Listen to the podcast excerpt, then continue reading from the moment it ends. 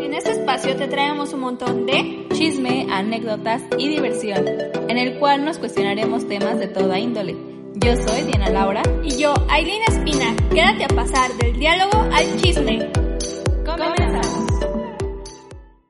Hola amigos, sean bienvenidos a un nuevo episodio del diálogo al chisme. Este episodio traemos mucho chismecito fit. Ya saben que también manejamos este tipo de contenidos y estamos muy emocionados por hablarles o por contarles todo lo que nuestra invitada viene a aportar a este podcast. ¿Cómo estás, Aileen? Muy bien, muy emocionada porque es un episodio diferente al otro que tenemos que era como fit, porque el otro era como de hacer retos y todo eso. Y este es un poco diferente y como que trae muchísima información de lo que a veces nos quedamos de, de este, de qué rutinas hacer, de quiénes son como las personas en la que la mayoría de la gente ve las rutinas y a veces no funcionan. Y pues aquí, aquí tenemos una invitada muy especial que nos va a contar todo sobre este tema, porque justo Diana y yo estábamos platicando de algunas veces que intentamos hacer rutinas y eran muy pesadas, te sofocabas y todo eso y dices, no, no tengo la condición para esto, ¿cómo lo hacen esas chicas? Y pues ahorita vamos a hablar un poquito de eso, pero mientras tanto, démosle la bienvenida a Nika de Snack Fit, que nos va a platicar un poquito de todo esto. Ella es una influencer mexicana que está estudiando nutrición y es especialista en esto de, del ejercicio, pero de hacerlo de manera correcta y no sofocante. Y además de, de que no te limites a la comida, sino que pues tienes que comer para, para nutrirte y ser feliz. Bienvenida, Nika, ¿cómo estás? Hola, muy bien, muchas gracias por invitarme, por tenerme aquí. Estoy muy, muy feliz de poder estar con ustedes hoy. Platícanos un poco sobre ti, sobre tu formación, eh, el mensaje que transmites en tus redes sociales. Pues yo soy este, entrenadora certificada por parte de la ISSA y también soy especialista en fisicoculturismo, bodybuilding me, y estudio nutrición, soy estudiante de nutrición y busco enfocarme en la parte de nutrición deportiva, que es la que más me atrae, la que más me gusta. Y ahorita lo que me dedico, bueno, aparte de estudiar y crear contenido informativo en redes, es dar planes de entrenamiento personalizados los vendo en mi página web y una guía de entrenamiento igual enfocada en glúteos. Entonces, eso es más o menos lo que hago y busco dar este mensaje como del empoderamiento a través del, em, levantamiento de pesas y de no limitarnos justo con la comida, soy muy pro de la dieta flexible, de, de, no satanizar alimentos, de estar consciente de los TCA, trastornos de conducta alimentaria, de conductas de riesgo, etcétera. ¿Y de, de, dónde nació este interés en ti en, hacer ejercicio, en, en, cuidar tu alimentación? Porque he visto y, y lo sé, ah, de que a veces quieres empezar a hacer fit o cambiar hábitos y todo eso. Y es muy difícil, ¿no? O sea, vas como por la quinta vez y dices, esta vez ya puedo, pero a veces, ya sabes, la escuela, el trabajo y todo, como que dices, no tengo tiempo, aunque en realidad, pues sí puedes hacerte un espacio. ¿Cómo lo hiciste tantas veces sin, sin rendirte, sabes? Porque a veces muchos, no, pues pago el mes, el mes del gym y ya estoy comprometido a que tengo que ir, pero en realidad no, o sea, a veces es como de, ay, no, es que hoy me dio flojera, o no sé, ¿cómo combatiste este, este estigma de que es aburrido hacer ejercicio o cuidarte? Pues yo creo que, ve, yo de, chiquita, mi mamá me metió a muchos deportes, como a clases de deportes en la tarde y así. La verdad no soy buena en ninguno, nunca fui buena en ninguno. Y justo así me sentía, aunque o sea, era una niña, era más chica, como, ay, es que ninguna actividad física me gusta, o sea, yo sé que es bueno para mí, lo que sea, pero no sé, karate, tenis, fútbol, todo eso, no soy buena, no me gusta, no me divierte. Y ya de adolescente, este, con esto de, no sé, las, la cultura de las dietas, etcétera, igual me sentía de que, no sé, tengo que hacer ejercicio súper intenso seis veces por semana, este, comer súper estricto, nada de carbs, no sé qué. Y si era como este sentimiento de estar como sofocada de, bueno, entonces, si no puedo comer todo esto, que sí puedo comer. Y creo que para mí, cuando se convirtió en algo sustentable, fue cuando encontré como el ejercicio que me llamaba la atención, que pues en mi caso es el entrenamiento de pesas, y empecé a investigar un poquito más como la parte científica de lo que conllevaba, los beneficios, etcétera. Pero como era un ejercicio que en verdad yo disfrutaba, o sea, que no era como, ay, una carga, tengo que hacer ejercicio, pero no quiero. O sea, era una actividad física que genuinamente me gustaba, en la que veía cambios, que me inspiraba, como que se me hizo muy fácil aferrarme a esa porque se apegaba muy bien a mi estilo de vida. Y, por ejemplo, tú comentas aquí sobre eh, qué cosas, por ejemplo, puedes comer y qué cosas no. Y igual en, en la plática que tuvimos antes, había como esto de, tú decías, por ejemplo, satanizar los alimentos. Eh, ¿Qué alimentos recomiendas que sí se pueden comer y que no? ¿O qué has aprendido en tu formación? Pues o sea, ¿de qué alimentos se pueden comer? Todos. O sea, la verdad, todos los alimentos se pueden comer, todos los que nosotros los podemos incluir. Este, sé que muchas dietas actualmente como que los satanizan por grupos, digamos, como, ah, cero carbs, no, cero grasa, no, cero comida procesada. Y en realidad lo que he aprendido ya en mis certificaciones en la carrera, etcétera, y lo que me gusta enseñarle a mis clientes, a la gente que me ve en redes, es que de que se puede comer de todos los alimentos, comidas, etcétera, sí, se puede comer de todos. O sea, yo no te puedo decir como hay específicamente, no sé, este grupo de alimentos nunca lo puedes consumir porque o te vas a enfermar o vas a engordar. No. O sea, un alimento por sí solo no tiene el poder de hacernos subir de peso o bajar de peso.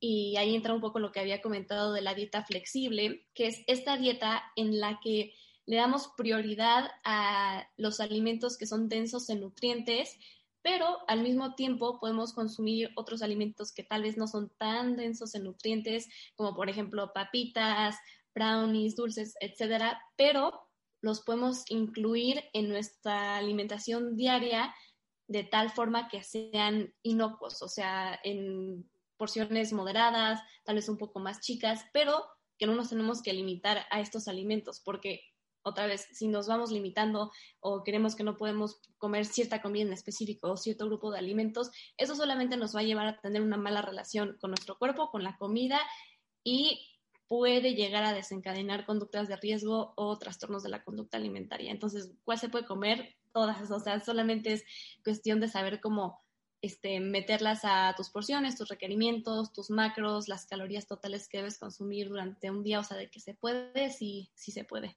hablemos un poco sobre esto que igual es con la alimentación y que se crea, ¿no? Que hay muchos retos que en un mes, en 15 días, puedes bajar muchísimo de peso y este, si cuidas así como que si eres el que baja más de peso, pues como que eh, te ganas 5 mil pesos o te ganas no sé qué, o te ganas alimentos y así.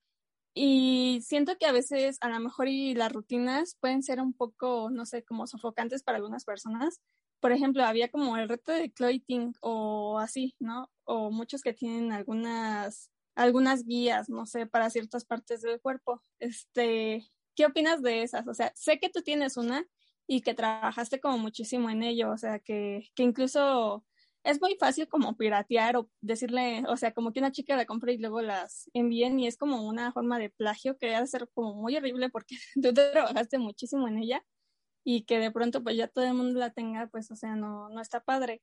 ¿Y qué opinas de estas guías? Porque ya como que ya todos tienen y no sé si a todo, por ejemplo, yo creo que tú las has de adecuar al perfil de cada uno, pero yo creo que algunos no lo hacen, sino como de ah, esto es lo que tienes que consumir y, y ya, o sea, es como de pues si bajas bien y si no, pues de todas maneras ya me pagaste, ¿no? O sea, no, no hay como a veces mucha retroalimentación sobre este tema y muchas personas por no querer pagar se van a, a YouTube o cosas así que igual no son como muy recomendados. Sí, justo, este, bueno, de hecho, como dices, cuando empezó la cuarentena salió todos estos retos de Chloe Ting, no sé qué, en dos semanas, creo que era como, ah, pues en dos semanas. Y también actualmente hay muchos nutriólogos que, que tienen su reto como de dos semanas, tres semanas, baja de peso. Y por un lado, como yo lo veo personalmente, es como, ok, estos retos pueden ayudar a la persona que los toma para aprender un poquito más sobre nutrición, o sea, tener un poco más de educación nutricional, que pues sí creo que es algo que hace mucha falta.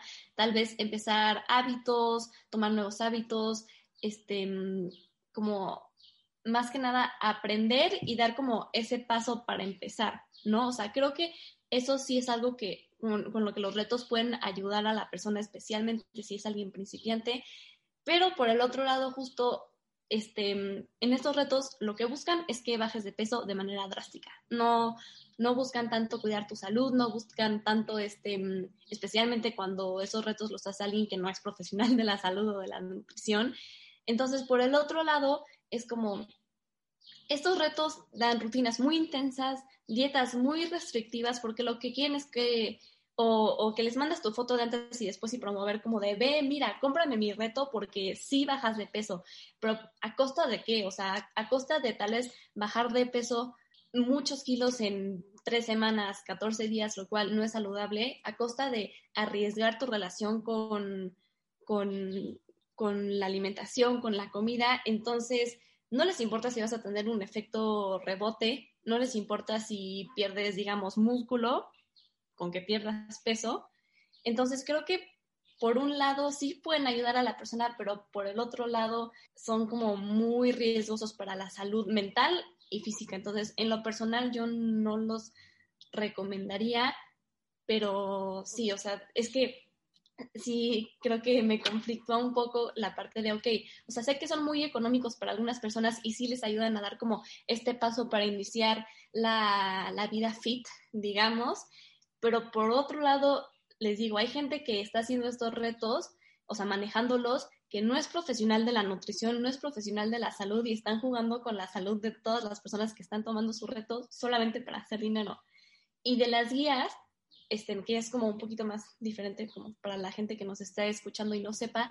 Por ejemplo, la mía no es una guía de que en tres semanas te van a crecer las pompis, no, la mía es una guía de 12 semanas, este, y por ejemplo, o sea, yo todavía no soy licenciada en nutrición, ¿no? Entonces todavía esas guías, esos planes de entrenamiento no llevan una asesoría nutricional porque sé que no me puedo salir de como mi zona de expertise, ¿sabes?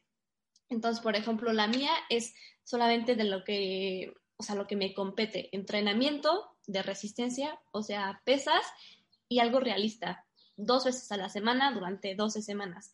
Entonces, y yo intento demostrarle a la gente como ve, o sea, esta es mi especialización, este, es algo real, es un cambio a largo plazo, o sea, no te prometo otra vez de que en una semana que te crezcan las pompis, no, es basado en ciencia, es basado en todo lo que he estudiado, entonces creo que sí es muy importante que si vamos a comprar o a vender este tipo como de, de guías o de apoyos que no son personalizados, les digo que yo ofrezco las dos, que como compradores veamos y nos fijemos en que esté basado en ciencia y que sea por profesionales y como vendedor, pues no hacerlo a menos de que estemos capacitados en, nutrición, deporte, etcétera.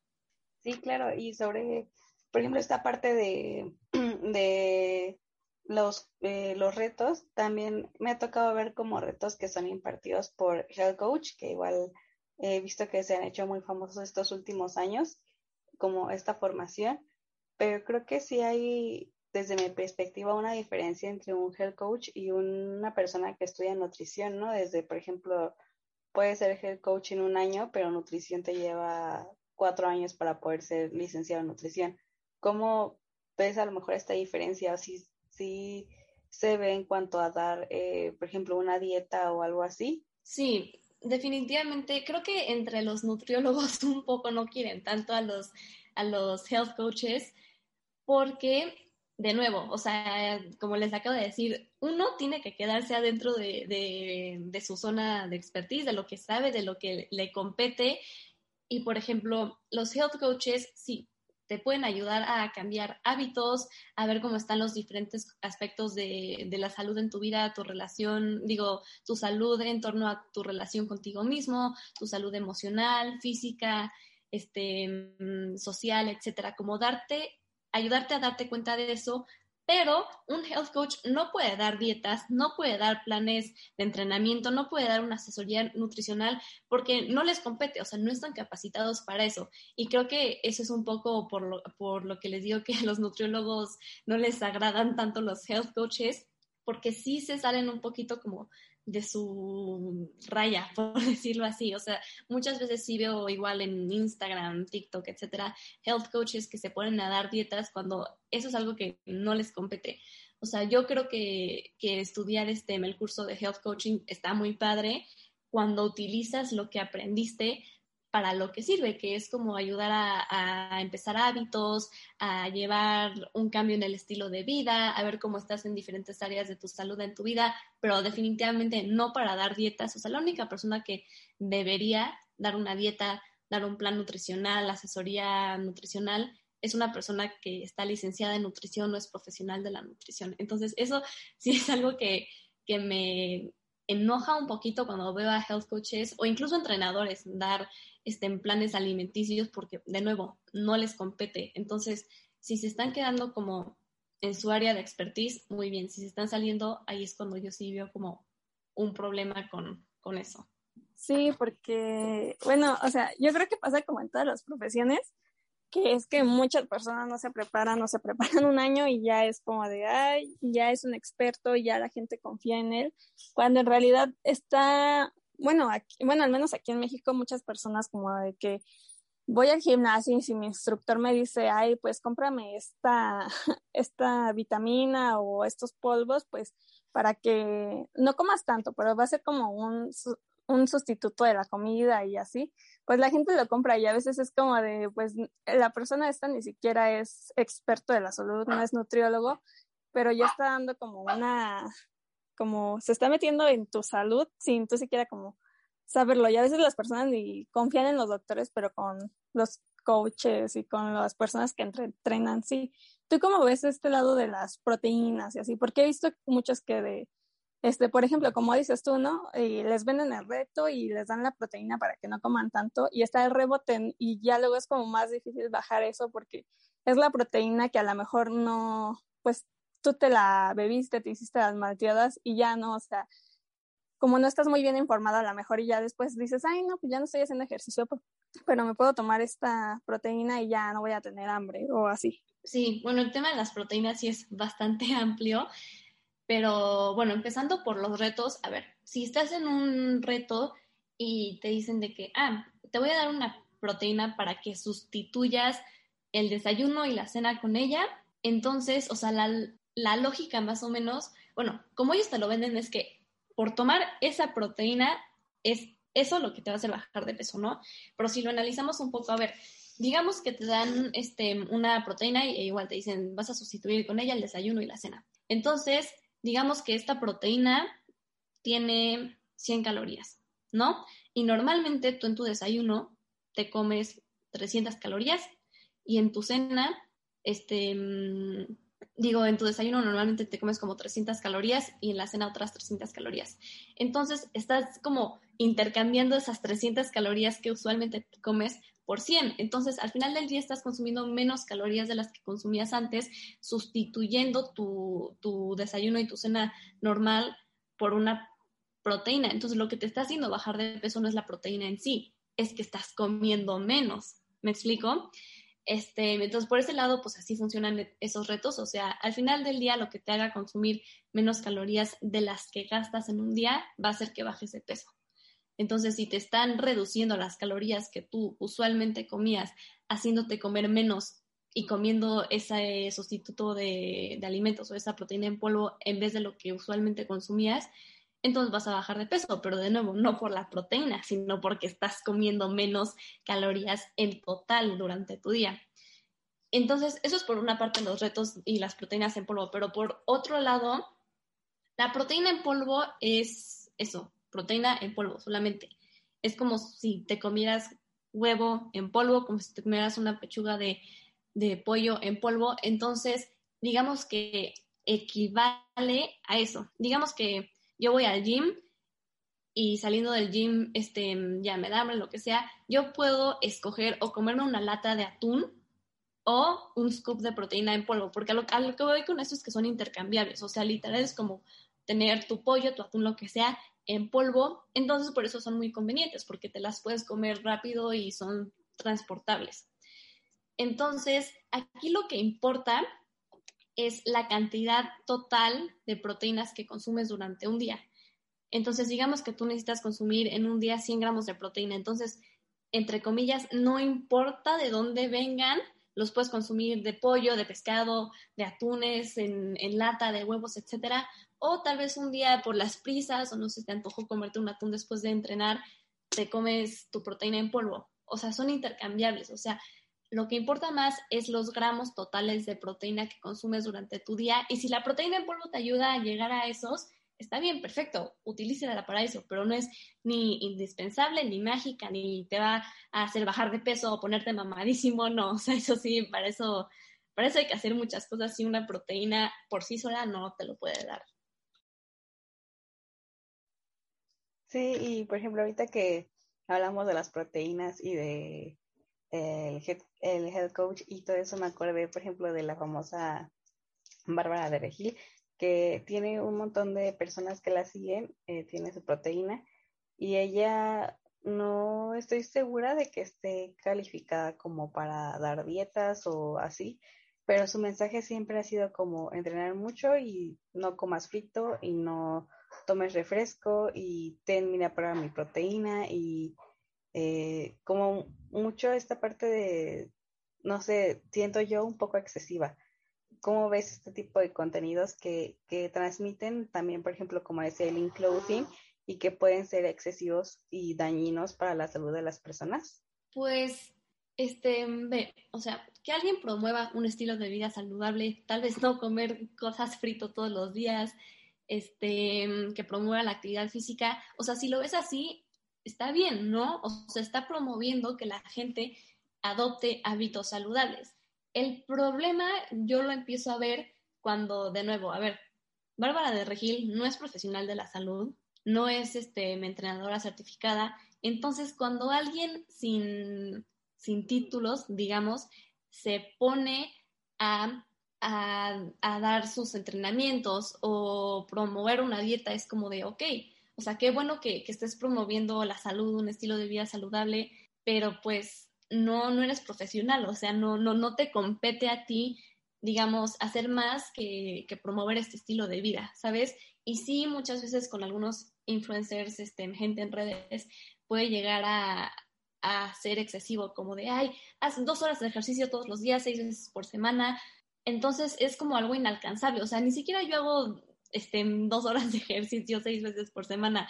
Entonces, ahí sí creo que puede empezar a ser algo peligroso, cuando la gente promueve hábitos pero excesivos e inalcanzables y cuando se salen de, lo que les compete para empezar a dar planes de entrenamiento, planes nutricionales, ahí es donde yo creo que, que empieza a ser un poquito peligroso. Sí, porque incluso no me acordaba de esta parte de Barba de Regir, pero tiene como su proteína y todo esto y es como de, eh, sí tiene razón, ¿no? Y muchas personas no lo ven así porque dicen, ay, se ve muy saludable, se ve que hace los miles de ejercicios y se ve como todo súper feliz porque si haces ejercicio es como felicidad, ¿no? Como que te transmite otras cosas.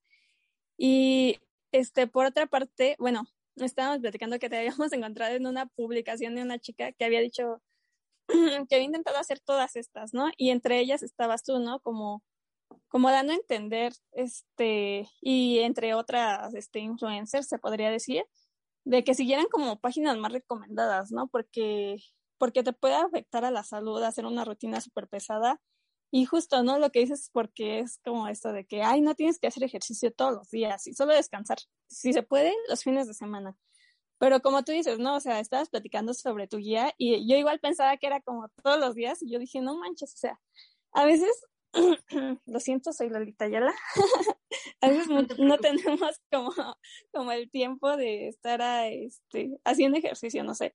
Por ejemplo, no sé, tú dices como que tu guía es para solo dos días, ¿no? Y me parece como súper perfecto. Yo no la había, no me, como a veces, ya sabes, ¿no? El trabajo y todo eso no me había dado cuenta que solo era dos días, entonces me interesa. Precio, por favor.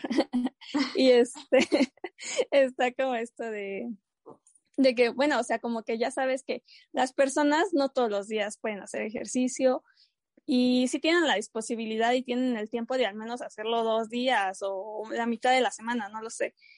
Y siento que eso está como muy padre porque no te obliga a que a las típicas rutinas que, como dices, no es como una rutina, una, un proceso largo, no es como que en un día o en tres semanas ya vas a ver el, el crecimiento o el volumen, porque pues es obvio que no. Y estaba, apenas estaba viendo un hilo de una chica que subió como, como su, cómo avanzó súper rápido, pero en realidad fueron cuatro años, me parece, se llama Maddie, la guía de Maddie o algo así. Igual no es una persona que creo que apenas está certificándose y todo eso. Y me parece como un poco, no sé, raro porque muchas personas la siguen y dicen que en tres semanas han tenido como unos cambios, o sea, súper bárbaros, ¿no? Y siento que debe de ser como difícil porque a veces a lo mejor llegas a la meta y ya dices, no, ya no voy a hacer ejercicio. Pero en realidad como que tienes que seguir, que seguir haciéndolo porque no, no es como de que ya las tengo y ya se va a quedar ahí. Sí, justo. Este, mm, ajá, es que justo cuando hacemos ejercicio es como de, ay, pues voy a trabajar muy fuerte para llegar a esta meta. Pero eso no significa que cuando llegues no te va a costar trabajo mantenerlo, ¿sabes? O sea, tal vez sea un poquito más fácil mantenerte que el llegar ahí, pero, pero pues hay que seguir manteniéndolo, ¿sabes? O sea, es un trabajo de todos los días. Y justo lo que comentabas, aquí me voy a hacer un poquito de autopromoción. este, mi guía de entrenamiento, justo, o sea, yo no te voy a prometer de que si entrenas todos los días glúteo, este, durante dos semanas te van a crecer. No, a ver, o sea, por algo yo hice una guía de 12 semanas con dos entrenamientos que se van haciendo progresivamente más difíciles, dos a la semana, porque dije, a ver, muchas niñas, muchas mujeres especialmente, su prioridad o por lo que tienen como su primer acercamiento al fitness, al levantamiento de pesas, etcétera, es para aumentar glúteo, porque es algo que en general como que, no sé, este, interesa mucho, ¿no? Entonces dije, a ver, si hago este, una guía de entrenamiento con dos entrenamientos por semana, que sea algo a largo plazo, porque de nuevo, esto si quieres resultados significativos sí, y mantenerlos, sí cuesta tiempo, o sea, sí es mucho tiempo. Entonces dije como de, a ver, dos veces a la semana, entonces las personas que la hagan pueden hacer un tercer día de ejercicio a la semana, de otra actividad física, más, digamos, un día de entrenamiento superior. Entonces llevan cuatro días de entrenamiento a la semana. O solamente los dos días de de entrenamiento de la guía más un día de, no sé, otra actividad física que les guste. Entonces, mi propósito al hacerlo así fue que, era que, que, sea muy accesible para la gente, o sea, que sea algo real, algo a largo plazo, porque pues los resultados toman tiempo y algo con lo que se pudieran comprometer fácilmente. ¿Me explico? E igual, los planes de entrenamiento este, yo no le voy a decir a la gente como tienes que hacer seis días por semana mi entrenamiento y duran dos horas, no. O sea, creo que han sido muy pocos alumnos a los que les he puesto seis días de entrenamiento por semana, porque justo lo que quiero es que puedan hacerlo de manera cómoda, o sea, que, que no les implique, digamos, un reto de que de verdad no se apegan los planes de entrenamiento a su estilo de vida y tampoco les prometo de que, ah, al acabar estas cuatro semanas te vas a ver como una persona totalmente diferente. No, o sea, son planes de entrenamiento personalizados, pero debes hacer como varios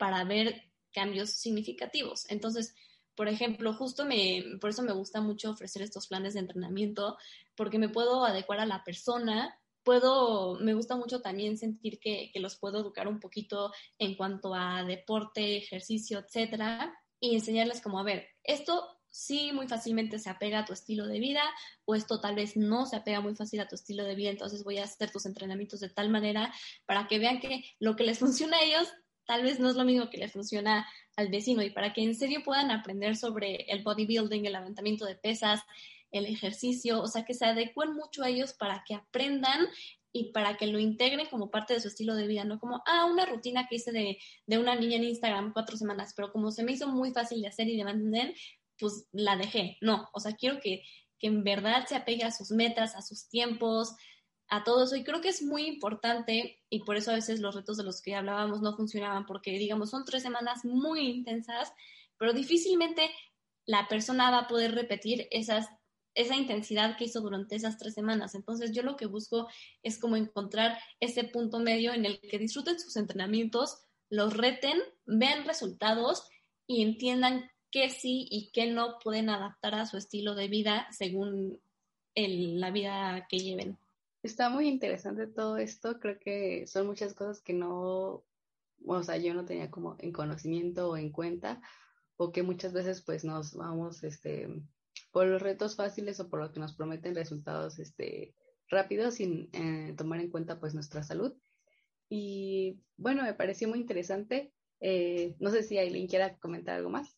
Pues antes que nada, dinos tus redes sociales por si alguno de nuestros oyentes aquí está interesado, que yo creo que sí, ¿no? Porque estamos como hablando un poquito de los retos y a lo mejor alguno está a punto de hacer uno y dice, no, a lo mejor puedo tener un rebote, mejor este, me voy a lo seguro, me voy a algo que esté un poquito más personalizado para mí, así que puedes decirnos tus redes para que te sigan y te conozcan. Sí, claro, con muchísimo gusto. Estoy como arroba al snack fit, A-L-S-N-A-C-K fit, F-I-T este, en Instagram, en TikTok también, y también si alguien está interesado en los planes de entrenamiento, este, puede ir a www.alsnackfit.com y ahí viene toda la información, precios, etcétera, y ahí también los pueden adquirir. Y pues sí, muchas gracias por tenerme aquí el día de hoy.